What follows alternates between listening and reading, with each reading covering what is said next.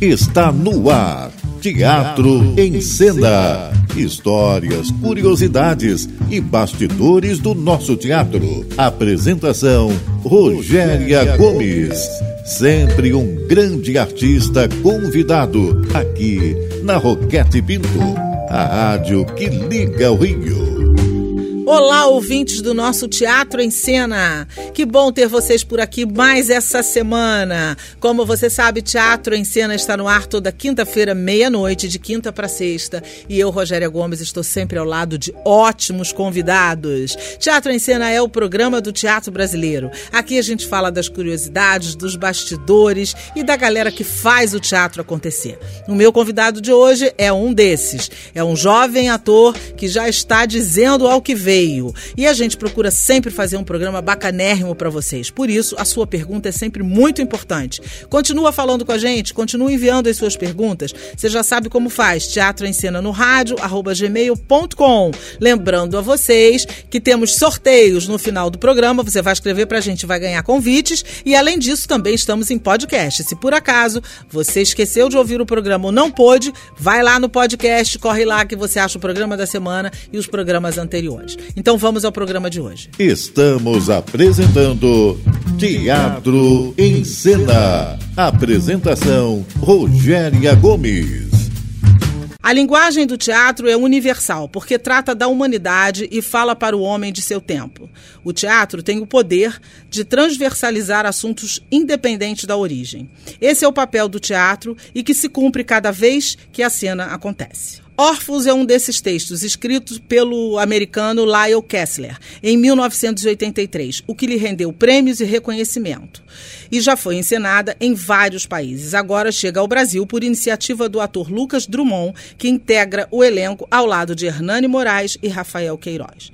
Lucas Drummond é o meu convidado do programa de hoje. Boa noite, Lucas. Um prazer imenso ter você aqui no Teatro em Cena. Boa noite, Rogério. O prazer é todo meu. Muito obrigado pelo convite. É um prazer estar aqui com você você e com os ouvintes do Teatro Muito bom mesmo ter você. E como eu disse, você não é um ator, por ser jovem, que só promete. Já está acontecendo, né? Já foi indicado a prêmio, já tem prêmios na bagagem, muitos trabalhos bacanérrimos, que às vezes, por você ser jovem, é, nem todas as pessoas da sua idade já têm um currículo tão bacana, né? Tão consistente, né? Pois é, pois é. Eu, eu... Bom, eu tive o, o privilégio aí nesses. Bom, eu comecei a trabalhar como ator profissionalmente aos 17, né? Eu, eu hoje estou com 31, quase 32. Então tenho aí já alguns anos de trajetória e tive o, o prazer e o privilégio de, de realizar trabalhos muito bacanas que já me deram uma visibilidade e um reconhecimento muito bacana, tanto no teatro quanto no cinema e na TV. Isso que eu ia falar, porque você já atacou em várias frentes, exatamente, né? Exatamente. E eu vi que a sua formação foi no tablado, que Isso. é uma referência. De Isso. lá saiu, saíram inúmeros e saem inúmeros artistas maravilhosos. É. O tablado é realmente uma referência. Esse é o melhor, é o melhor adjetivo que a gente pode dar, né? Foi lá que você começou e, e foi lá que a sua história com o teatro começou? Foi. Na verdade, eu entrei no tablado com 11 anos. Essa é até uma curiosidade, é uma história muito engraçada, porque eu, eu venho de uma família, a minha família, eu sou o único artista da família. Uhum. E a minha mãe tinha uma coisa muito com, com esporte quando eu era mais novo, assim. Ela, ela tentou me colocar em tudo quanto é esporte que você pode imaginar e eu detestava todos. eu era asmático quando eu era moleque, então eu tinha muita dificuldade com atividade física. Inclusive, assim, nos dias que tinha educação física na escola, a maior parte dos meus colegas de, de escola adoravam educação física. Era o dia que certamente a minha mãe ia receber uma ligação dizendo que eu estava na enfermaria da escola passando mal, porque eu detestava educação física, para mim era péssimo. Então, eu acho que ela, ela, ela foi pro teatro como uma alternativa, tentando buscar alguma coisa que eu gostasse, alguma atividade que eu, que eu tivesse alguma aptidão e que eu, que eu me interessasse. E aí ela me matriculou no tablado. Eu comecei com 11 anos em paralelo fazendo também teatro na escola como atividade extracurricular e aí eu me apaixonei completamente. Fiquei no tablado até os meus 18, aos meus 17 anos, que foi quando eu comecei a trabalhar profissionalmente num musical. O Gypsy, do Charles Miller e do Claudio Botelho. Maravilhoso. Com a Totia Meirelles e com a Adriana Maravilhoso. É. Mas quando você estava no tablado, ali você já desenhou essa carreira para você ou em algum momento você achou, não, eu vou fazer outra coisa e também teatro? Era só um hobby, eu acho. Eu acho que eu nunca eu, eu, não, eu não me lembro desse momento assim na minha carreira, na minha vida que eu falei, bom, eu quero ser ator. Eu acho que quando chegou no meu terceiro ano, que eu tinha que decidir por alguma coisa, fiquei super inseguro. Eu falei pra minha mãe: olha, eu acho que eu, eu gostaria de, de ser ator. E aí ela falou aquela clássica história, né? Meu pai era médico, a minha mãe é funcionária pública. Então os dois falaram: bom, a gente, a gente te apoia, mas a gente quer que você faça uma outra faculdade pra você ter um plano B. E aí lá fui eu, fui fazer comunicação na UFRJ. Sou seu colega Nunca exerceu ou nunca exerceu? Nunca exerci, nunca exerci. Mas gosto sempre de dizer que a minha experiência na UFRJ foi uma das experiências mais importantes que eu tive na minha vida. A universidade foi muito, muito importante porque ajudou a me formar em todos os aspectos, principalmente como ser humano. E isso agregou muito pro meu trabalho de ator, pro meu trabalho de produtor, de roteirista. É, muitas das ferramentas que eu adquiri lá na UFRJ acrescentaram pro que eu faço hoje. Muito embora eu nunca tenha trabalhado, me formei como jornalista, mas nunca cheguei a trabalhar como jornalista. Mas o texto nos une. Total, então, total. sempre está unindo a- o, o- o ofício do ator. Portanto, Total. é sempre muito útil, né? Perfeito. Acaba sendo muito útil. Você estudou também em Nova York, né? Você estudou no Stella Adler Studios, não é isso? Isso, isso. É, o que, que te levou para lá? Foi uma curiosidade? Foi para aprimorar os seus conhecimentos? O que que, assim, por que Nova York? Por que você decidiu estudar fora? Bom, Nova York eu acho que é a a meca dos atores, né? Eu acho que de todos os lugares do mundo que eu já tive a oportunidade de visitar, foi o lugar em que eu mais me senti. Nova York respira arte, né? Você tem arte em tudo quanto é lugar. E, muito teatro. E muito teatro. Teatros de todos os, os gêneros, musical, não musical, de todos os tamanhos, é, espetáculos menores, espetáculos maiores. Então eu acho que você tem uma oferta muito grande de possibilidades para qualquer artista. Então foi, foi por isso que eu escolhi Nova York. E por que, que eu decidi estudar fora? Eu, por não ter tido uma formação acadêmica de ator, eu sempre fiz tudo de uma maneira muito intuitiva.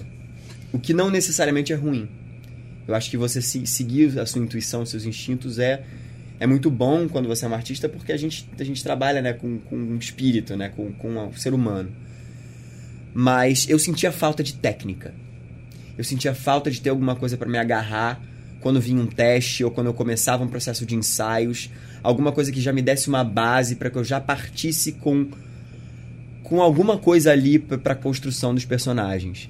E isso você acha que adquiriu nessa experiência em Nova York? Isso eu adquiri sim nessa experiência em Nova York. Os americanos são atores muito técnicos. Todos os atores americanos estudam alguma técnica, seja ela qual for. E no fundo todas elas vêm do mesmo lugar. Uhum. Né? Todas as técnicas americanas né, de, de, de atuação, elas vêm da mesma escola, que é a escola do Stanislavski. E aí diversas correntes de interpretação, como por exemplo a da Stella, é, tem também a do Strasberg, a da Uta Hagen, a da Ivana Chubbuck, todas elas beberam da mesma fonte, mas a partir daí foram desenhando métodos diferentes. E a Stella tem um método que eu, é o que eu acredito, assim, e foi o que eu quis pesquisar, que é o ela usa a imaginação como um processo para você criar os seus personagens. Então, os atores de fato mergulham, é, estudam tudo do, do- do- do- da época em que o personagem viveu, dos costumes, dos hábitos, de como se falava. É um processo de imersão e foi um processo muito bacana. Eu, eu fiquei durante quatro meses em Nova York estudando e foi lá que eu tive a oportunidade de é, ler Órfãos pela primeira vez. Eu li várias outras peças, mas Órfãos foi definitivamente uma das que mais me marcou. Marcou tanto que você decidiu montar, Pois né? é, exatamente. É uma coisa. Então você diria que desse aprendizado, o mais importante para você foi ter adquirido técnica, uma coisa que no Brasil até então você ainda não tinha da mesma maneira, pelo menos. Sim, sim. Eu acho que a técnica faz toda a diferença. É, foi uma das coisas que uma das coisas que eu, que eu tirei de lá e que foi o mais valioso que eu aprendi. E claro, ter a oportunidade de estudar com pessoas do mundo inteiro, né? Você entender como como os atores na minha turma tinha uma tinham muitos americanos, eu e uma menina argentina, mas eram oito turmas. Então a gente tinha gente da China, a gente da América do da- de vários países da América do Sul, tinha gente da a língua não foi uma Sul. barreira para você? Não, no início, assim, demora pra virar uma chavinha, né? Eu falo inglês muito bem, eu tenho uma facilidade com línguas. Além do inglês, eu falo também alemão. Eu estudei em uma escola alemã. Hum. Então, fui alfabetizado em alemão an- antes de aprender a ler e escrever em português. Então, eu sempre tive essa facilidade com línguas. É, E falava inglês muito bem. Quando você chega lá, acho que a primeira semana é sempre um, um choque, né? Porque você tem que aprender a pensar em inglês E tem uma curiosidade que é muito interessante, assim, porque a gente. Uma das, das disciplinas que eu tinha nesse curso eram oito disciplinas. Você tinha estudo de cena, você tinha improvisação, você tinha corpo, você tinha voz, você tinha várias, várias matérias. Uma delas era estudo de cena. E na primeira aula, ela passou 20 peças. Ela Nossa. falou: ao longo do curso, vocês vão ter que ler 20 peças só pra minha disciplina. E eu não conhecia, assim, pra te dizer que eu não conhecia nenhuma, eu conhecia tipo duas das peças que ela passou. E eu via os americanos todos assim, empolgadíssimos. Nossa, eu acredito você pegou esse papel nessa peça, esse autor é, é maravilhoso, eu sou muito fã do que ele escreve. E eu assim, gente, eu não conheço nada. Desesperado.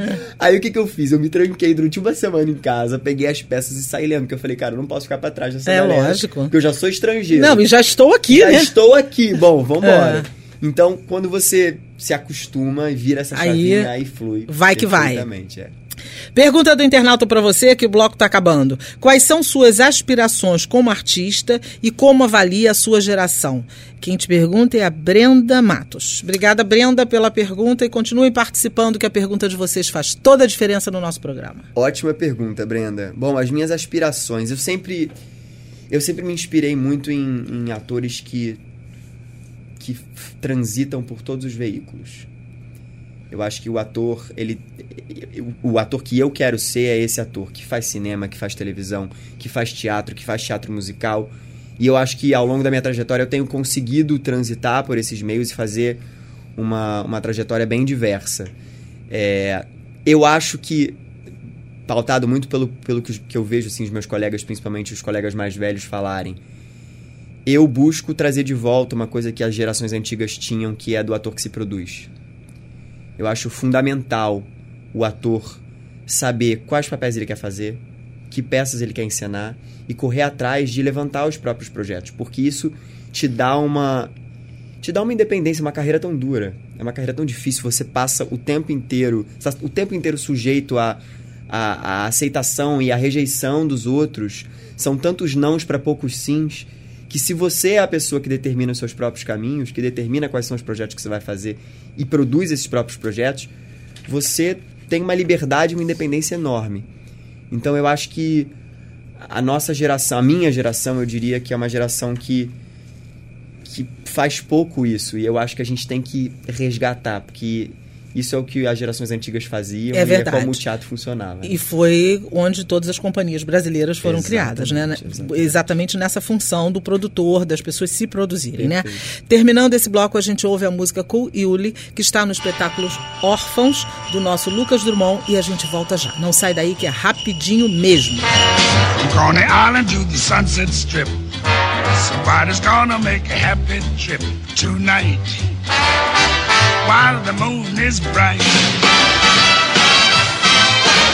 He's gonna have a bag of crazy toys to give the corners of the girls and boys. So Dave, Santa comes on Dave.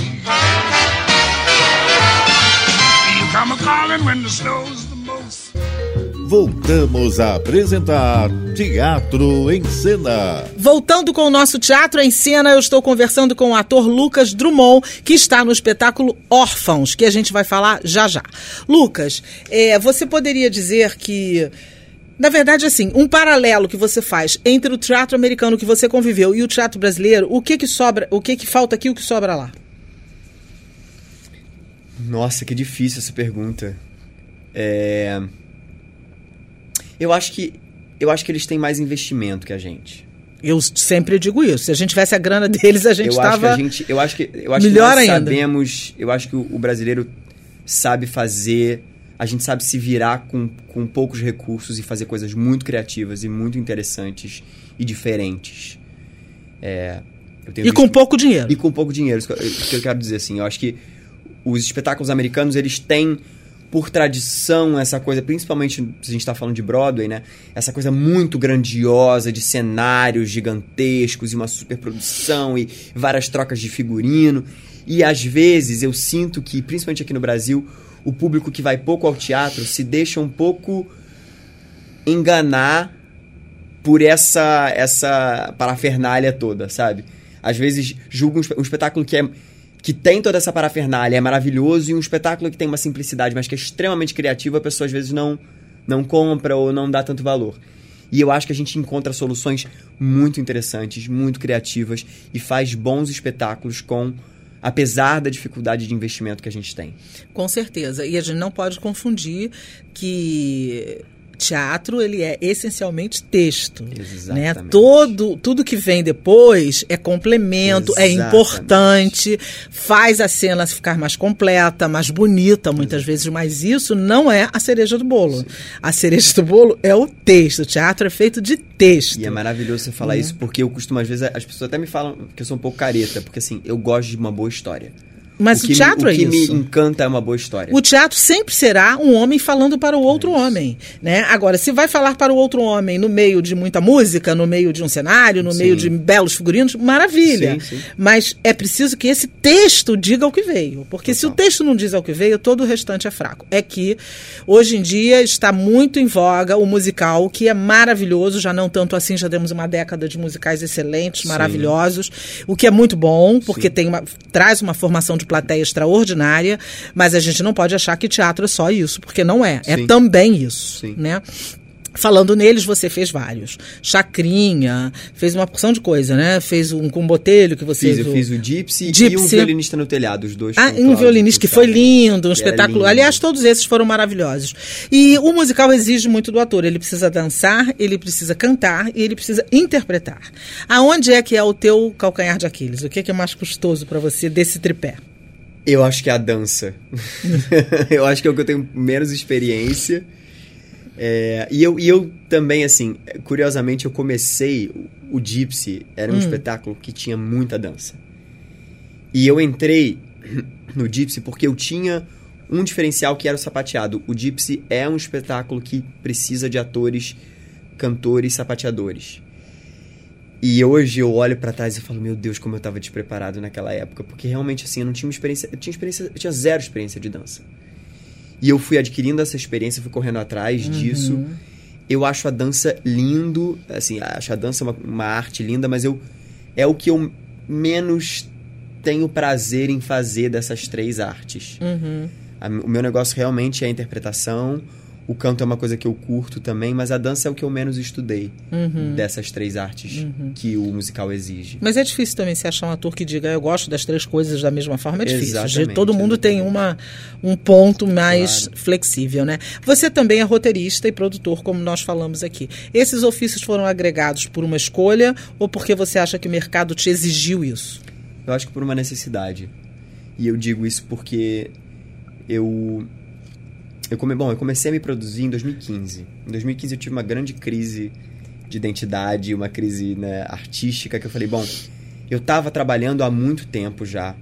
Tava direto fazendo um musical atrás do outro e ganhando um dinheiro legal, que no, no nosso, na nossa profissão é dificílimo, assim, você ter uma certa estabilidade, é uma coisa quase impossível. Só que tava faltando alguma coisa. Eu tinha a sensação de que eu não tava de que eu não tava me realizando artisticamente e que eu queria papéis que exigissem um pouco mais de mim, que, que trouxessem questões mais profundas, que fizessem com que eu mergulhasse de fato é, na alma do ser humano. Você estava com saudade do teatro? Eu tava com saudade do teatro, que era de onde eu vim, na verdade. Porque eu acabei entrando nos musicais e emendando um musical por outro. O que a gente que pesquisa teatro chama de teatro da palavra, né? Exatamente, exatamente. Tem até, a- a- hoje em dia usam também muito a expressão teatro de prosa. Sim. Mas é o teatro da palavra. Eu tava com saudade disso, que é de onde eu tinha vindo. E aí eu me juntei com dois outros amigos atores, a Leila Savari e o Thiago Marinho. Nós fundamos uma companhia chamada Nossa Companhia de Atores. E estreamos um espetáculo em 2016, chamado Tudo o que há Flora. Esse espetáculo a gente fez ele em... no- estreamos no CCBB do Rio, depois fizemos CCBB Brasília e fizemos mais cinco temporadas no Rio de Janeiro em teatros diferentes. E aí foi a primeira experiência que eu tive produzindo e idealizando um projeto. Quando eu digo idealizar, significa que eu, como artista, participo de todas as decisões criativas daquele projeto. Então, eu, eu ajudo na decisão, na, na escolha do cenário, do figurino, eu participo de todo o conceito, a conceituação daquele projeto. E aí isso me despertou uma coisa assim, do trabalho artístico que eu não tinha tido até então. Até então eu fazia espetáculos como ator, né, principalmente musicais, onde eu desempenhava só o meu papel de ator.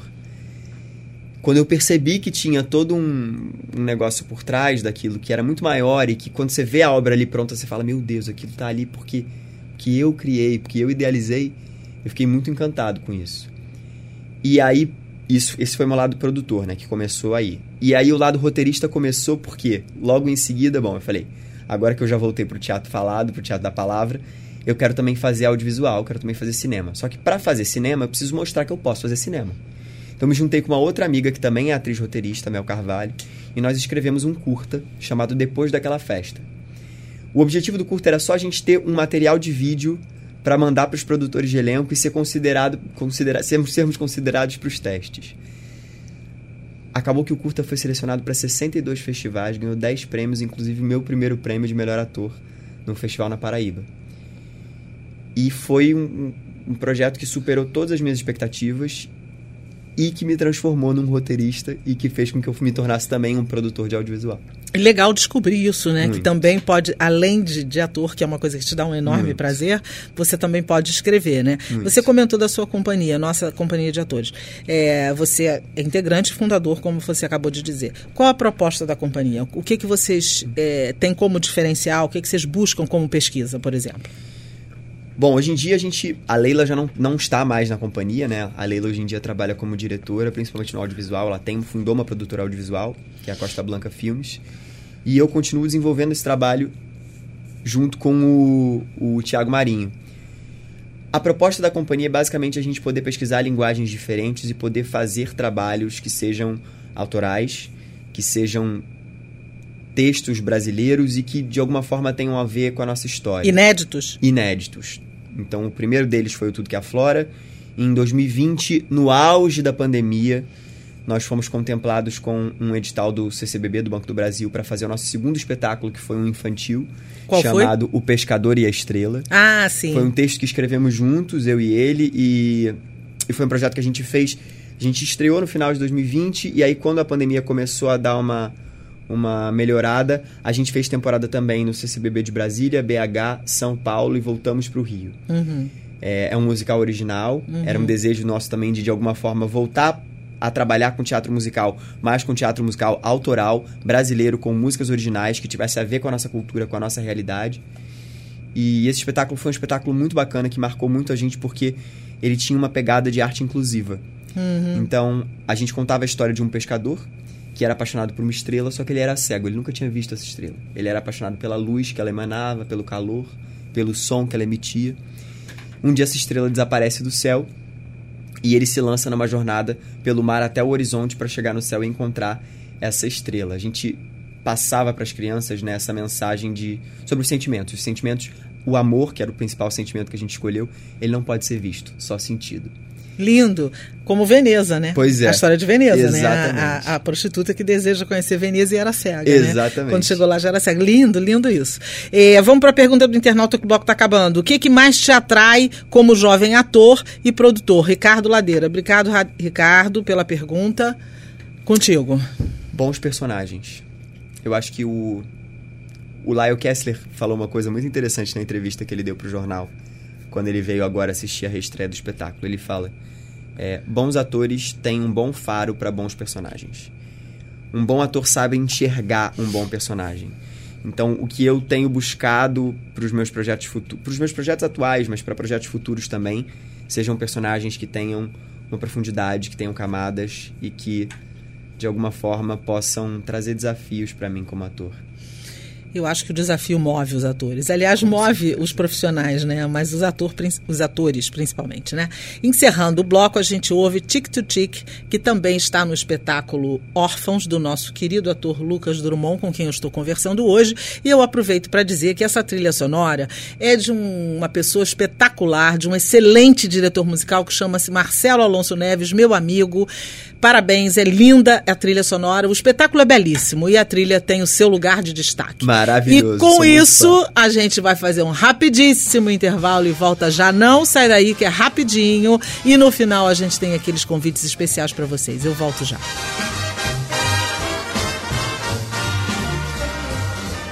heaven. I'm in heaven.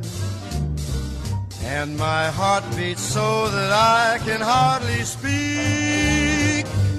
And I seem to find the happiness I seek. when we're out together dancing cheek to cheek. Voltamos a apresentar Teatro em Cena. Voltando com o nosso Teatro em Cena de hoje, eu converso com Lucas Drummond, ator, roteirista e produtor. Está no espetáculo Órfãos, que a gente vai falar agora, que é uma idealização dele, né? Ele, além de, de interpretar, idealizou. Você falou no bloco anterior, Lucas, que você acha que o bom personagem, que o bom ator tem faro para o bom personagem. Antes da gente falar de órfão, eu queria te perguntar uma coisa. Você acha que o personagem chama o ator? Com certeza. Eu acho que você. Bom, eu tendo a acreditar, eu acho que talvez por uma defesa, mas eu acho que é uma ótima forma de pensar que o quando o personagem é para ser seu, ele vai ser seu. Uhum. E eu acho que isso é uma ótima forma de pensar, porque a gente, é, como eu já disse, né? A gente passa o tempo inteiro, a gente é o tempo inteiro testado para vários personagens, e às vezes a gente fica pensando, ai meu Deus, mas o que, é que eu fiz de errado que eu não peguei aquele papel? E tem milhões de fatores, às vezes não depende só de você. Às vezes o seu desempenho foi excelente, você fez um ótimo teste, mas não era a cara que o, que o diretor estava pensando, ou, ou, enfim, não era. Não, e às vezes você faz para um personagem e ganha outro. Exatamente, Já acontece exatamente. muito isso. E esse outro acaba sendo muito mais interessante para você como ator do que o que você imaginou Total. ou do que você foi fazer o teste, né? Total. Você faz um personagem muito diferente de você em Órfãos, né? Então eu queria que você falasse sobre o espetáculo rapidamente, desse para os nossos ouvintes uma ideia do que é o espetáculo e eu queria saber também é, como é que foi para você encenar uma peça já tão premiada, já tão reconhecida, já que já não era, é, não, não foi uma coisa embrionária. Você já vem com uma referência. Como é que foi isso para você? Bom, o espetáculo conta a história de dois irmãos órfãos que sequestram um misterioso homem de negócios, que é o papel que o Hernani Moraes faz, né? Os dois irmãos órfãos. Belamente. Somos eu e o Rafael Queiroz. Que também faz belamente. também faz Os três estão ótimos. É, eles sequestram esse misterioso, misterioso homem de negócios para pedirem um resgate, ficarem milionários. Só que esse cara acaba de uma maneira surpreendente se tornando a figura paterna que eles nunca tiveram e com a qual eles sempre sonharam. É, é uma peça que tem que tem uma, uma, uma coisa que eu acho uma grande virtude, assim, ela vai surpreendendo o espectador a cada momento. Você acha que vai acontecer uma coisa, acontece uma coisa diferente. E é um texto belíssimo, é um espetáculo que é extremamente generoso para os três atores, porque os três personagens são muito bem escritos, são muito legais. Então, é, para qualquer ator é um presente fazer qualquer um desses três papéis. E, bom, é um texto que já foi encenado em mais de 30 países. É um texto de 1983. Ele foi encenado em Los Angeles pela primeira vez. Dois anos depois ele ganhou uma adaptação para o cinema que foi dirigida pelo Alan J. Pakula, que é o mesmo diretor de A Escolha de Sofia. É, e foi já encenado em, em- diversos países, em diversos continentes. Na América do Sul, a nossa montagem é a, é a primeira, né, o Brasil é o único país que, que já recebeu o espetáculo. E eu acho uma responsabilidade enorme você fazer um espetáculo como esse, porque é um espetáculo que já premiou muitos atores e já deu muitas indicações em vários países diferentes. Na montagem mais recente, né, nos Estados Unidos, na Broadway, que foi em 2013, o Tom Sturridge, que é o ator que faz o Philip, o meu personagem, foi indicado ao Tony. O espetáculo foi indicado ao Tony, que é o, é o Oscar do teatro norte-americano. Então é, é um. O, o Lyle Kessler costuma dizer que, que é um texto que é muito. Que é, um, que é um texto que realmente ajuda os atores ou que é, alavanca a, a carreira de muitos atores. Mas por ter já sido encenado e com sucesso, você teve algum receio? Você teve algum cuidado especial? Você, eu digo vocês, no caso, né? Eu, eu não que assim, eu nunca assisti nenhuma montagem da peça. Eu li o texto quando eu fui para Nova York estudar, mas a, realmente a última montagem tinha sido em 2013, eu não cheguei a assistir.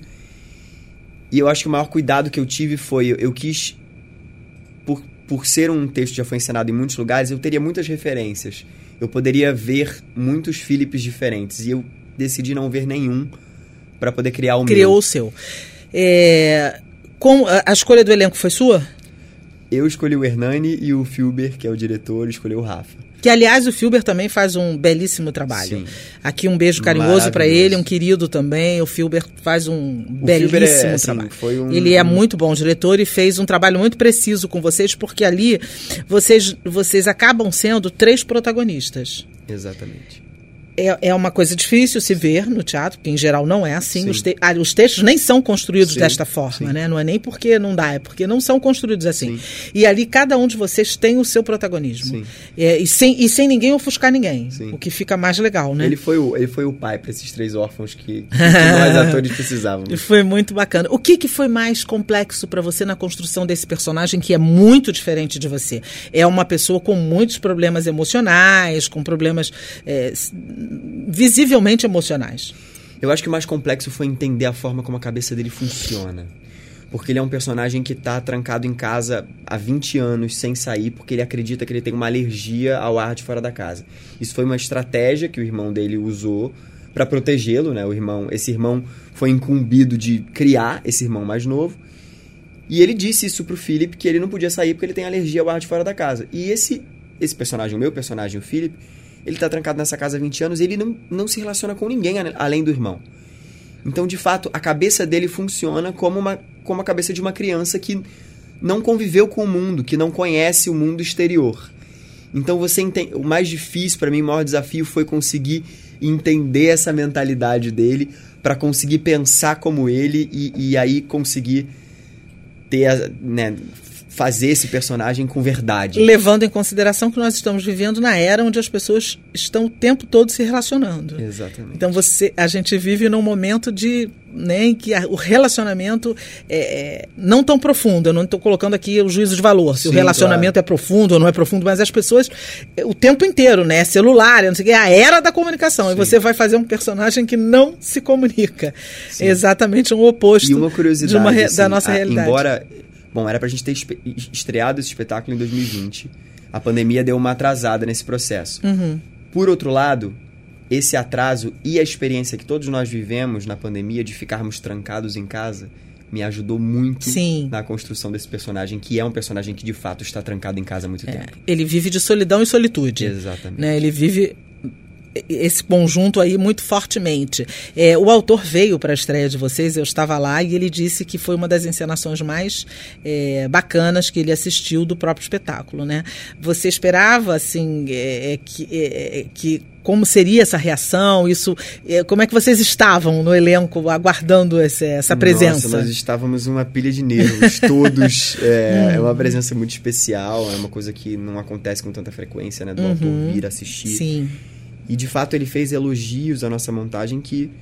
Assim, eu tinha, eu tinha noção de que a nossa montagem era boa, mas Uhum. eu- você imagina, é um cara que já viu essa peça, que escreveu essa peça, que já viu ela encenada em muitos lugares do mundo. Então, de fato, esse elogio que ele fez pra gente foi, foi a melhor coroação que o espetáculo poderia Com receber. certeza. É, se você pudesse falar uma palavrinha, muito rapidamente, qual o ponto alto do espetáculo para você? Para deixar o nosso ouvinte curioso. Suspense. Eu acho que é o suspense que, que a peça traz. As reviravoltas dela, né? As reviravoltas. Tão inesperadas, né? É, pergunta do internauta para você. Se você pudesse escolher com quem contracenar, quem seria essa pessoa? Susan Lira. Obrigada, Susan. Um beijo para você. Uau! eu tenho uma lista aqui de, de atores Mas nós não temos tempo para sua É, lista. é. Então manda uma. Eu admiro muito o trabalho do Irandir Santos. É um cara que tem uma trajetória muito bacana no, no cinema, É verdade. que eu admiro muito, muito, muito. E, e é um ator que eu já ouvi falar que, assim, que é muito bom de jogo, um bom parceiro de cena, um ator super técnico. E é um ator que tem uma entrega incrível, assim. Super respondido. Uma peça memorável que você fez ou assistiu? Angels in America Sim. Foi uma peça que me marcou muito. Eu assisti a montagem é, de Nova York com o Andrew Garfield e com o Nathan Lane em 2018. E eu assisti Aqui, a montagem da, da, Patrícia. Armazém, Isso. que foi também espetacular, assim. É, a Patrícia Pa- é uma atriz genial, genial. e o trabalho da Armazém é um, É um muito trabalho bom. que eu admiro muito. Realmente, muito bom mesmo. E o que, que você está lendo? Eu vou dizer o que estou lendo, você me diz o que está lendo. Eu estou lendo As Avós da Razão. Comecei ali agora, recebi esse livro do meu querido amigo escritor, jornalista também, Igor Kassab. É uma graça de livro, experiência de avós modernas que eh, já não aos 80 estão fazendo tudo que todo mundo pensa que não estão mais fazendo. é, é uma leitura muito gostosa. Parabéns, Igor. Eu ainda não terminei, mas estou gostando bastante. É da editora Planeta. Eu tô lendo Devassos no Paraíso, do Hum. João Silvério Trevisan. É um livro que faz um, um, um apanhado sobre a história da homossexualidade no Brasil. E é um livro que fala sobre identidade brasileira, identidade homossexual, fala sobre todas as nossas questões de uma maneira muito, muito interessante e que, para mim, como um ator, artista, homem gay, é um livro. É a minha Bíblia. Dito, vamos lá, gente, boas da cultura. Agora chegou a hora das nossas dicas da semana. Tem coisa bacanérrima para todo mundo, coisa super baratinha, coisa gratuita. Então vai lá, escreve, copia, volta no podcast, faz o que você quiser. Mas vamos lá. Tem Fogo na Mata, espetáculo musical para a criançada que aborda a diversidade da cultura mato-grossense e a preservação das populações nativas. A narrativa é traçada pela personagem Dona Ribeirinha, que é incumbida de levar uma chama de fogo de, um, de uma tribo para outra. No elenco, Elisandra Souza, Leandro Castilho, entre outros. O texto é de Clarice Fulkman, direção de Claudinho Mendes e direção de, musical de Liliane Seco. Sábados e domingos às quatro da tarde no Sesc Tijuca, na Barão de Mesquita, 539.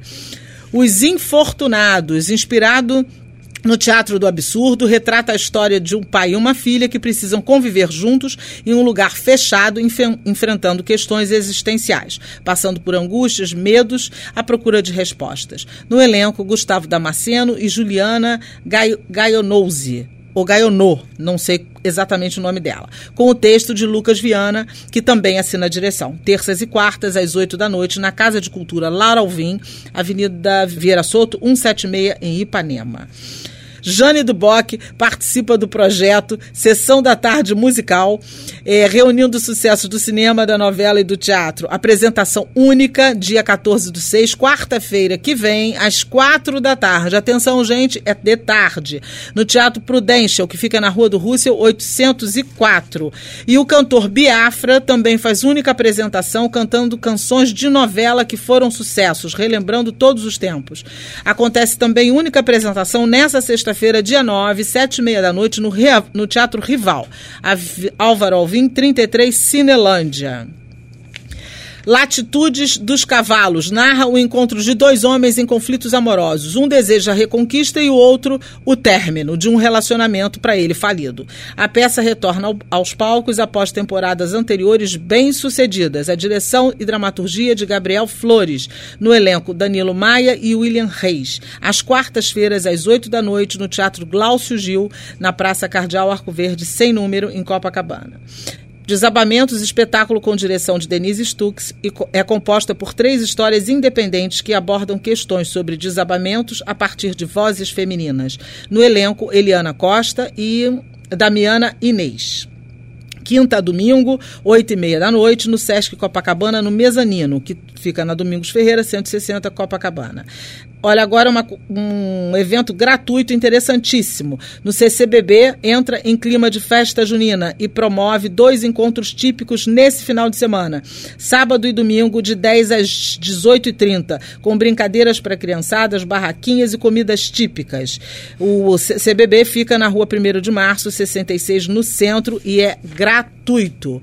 Espetáculo Chico Canto e Corpo, baseado na obra de Chico Buarque, que traz em cena a companhia Dança 3, contando com coreografia de Andréa Pou, direção musical de Clarice Prieto. Em cena, os bailarinos Andréa Hall, Giovanna Oliveira e Jorge Tavares. Entre outros, sábado e domingo, somente neste sábado e domingo, dia 10 e 11 de junho, às 8 da noite, no Espaço Tápias, que fica na Armando Gonzaga, Avenida Armando Gonzaga, 175, na Barra da Tijuca. Primeiro Congresso Nacional das SBATs. SBAT significa a Sociedade, Sociedade Brasileira de Autores Teatrais. Nos dias 15 e 16 de junho, agora, vai acontecer presencialmente na Paraíba, mas também de forma híbrida, online. Vai acontecer no Sesc de Cabo Branco, que fica na Avenida João Machado, no centro, número 67. Você pode ter informações pelo telefone código 83, telefone 999-277063. É legal demais essa conferência porque ela também vai poder ser acompanhada de forma híbrida.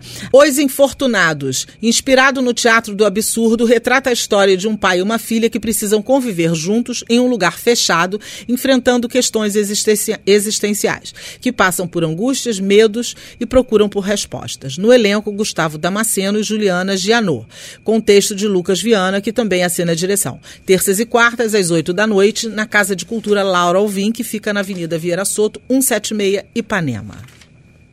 Espetáculo Chico Canto e Corpo, baseado na obra de Chico Buarque. Traz em cena a companhia Dança 3, contando com a coreógrafa Andrea Hall. Direção musical de Clarice Prieto. Em cena, os bailarinos Andréa Hall, Giovanna Oliveira e Jorge Travares, entre outros. Sábado e domingo, só nesse final de semana, 10 e 11 de junho, às 8 da noite, no Espaço Tápias, Avenida Armando Gonzaga, 175, Barra da Tijuca. Agora chegou a hora da nossa dica da semana. A minha dica vai para um espetáculo maravilhoso, encantador, um musical lindo, lindo, lindo, chamado Se Essa Lua Fosse Minha.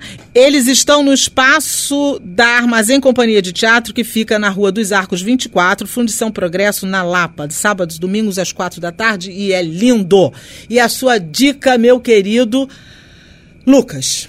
Bom, a minha dica é a mesma que a sua, que é um Olha! maravilhoso. Isso não vale aqui, Tô- tá? tô Isso não roubando a vale. sua dica. não, mas de fato a gente falou sobre, sobre teatro autoral, teatro brasileiro, teatro musical autoral brasileiro.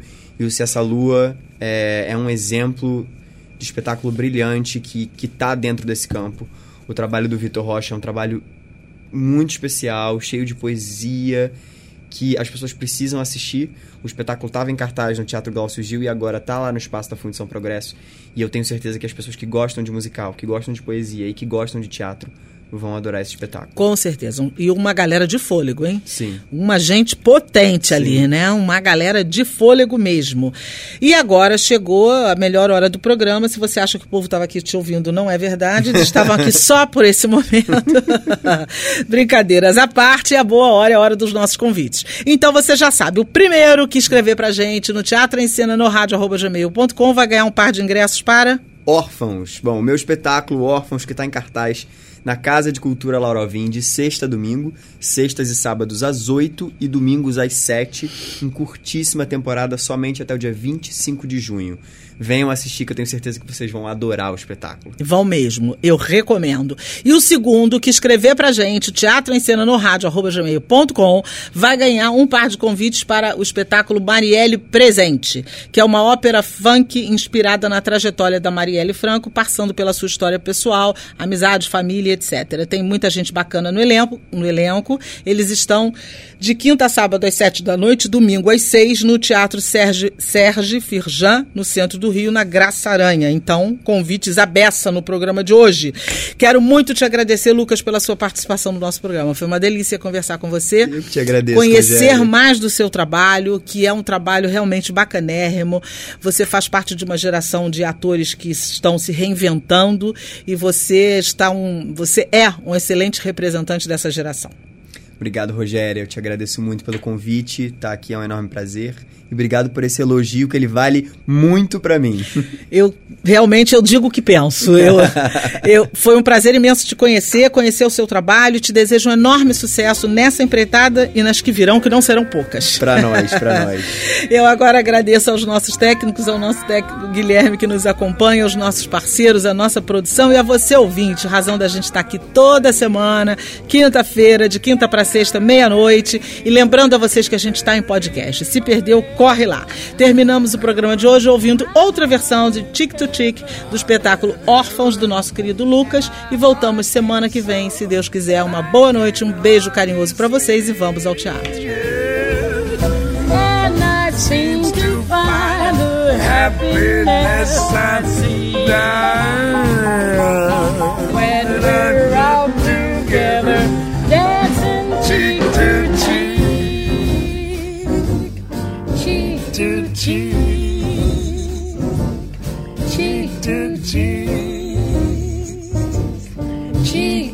cheek. Você ouviu Teatro em Cena. Apresentação Rogéria Gomes. Aqui na Roquete Pinto, a rádio que liga o Rio.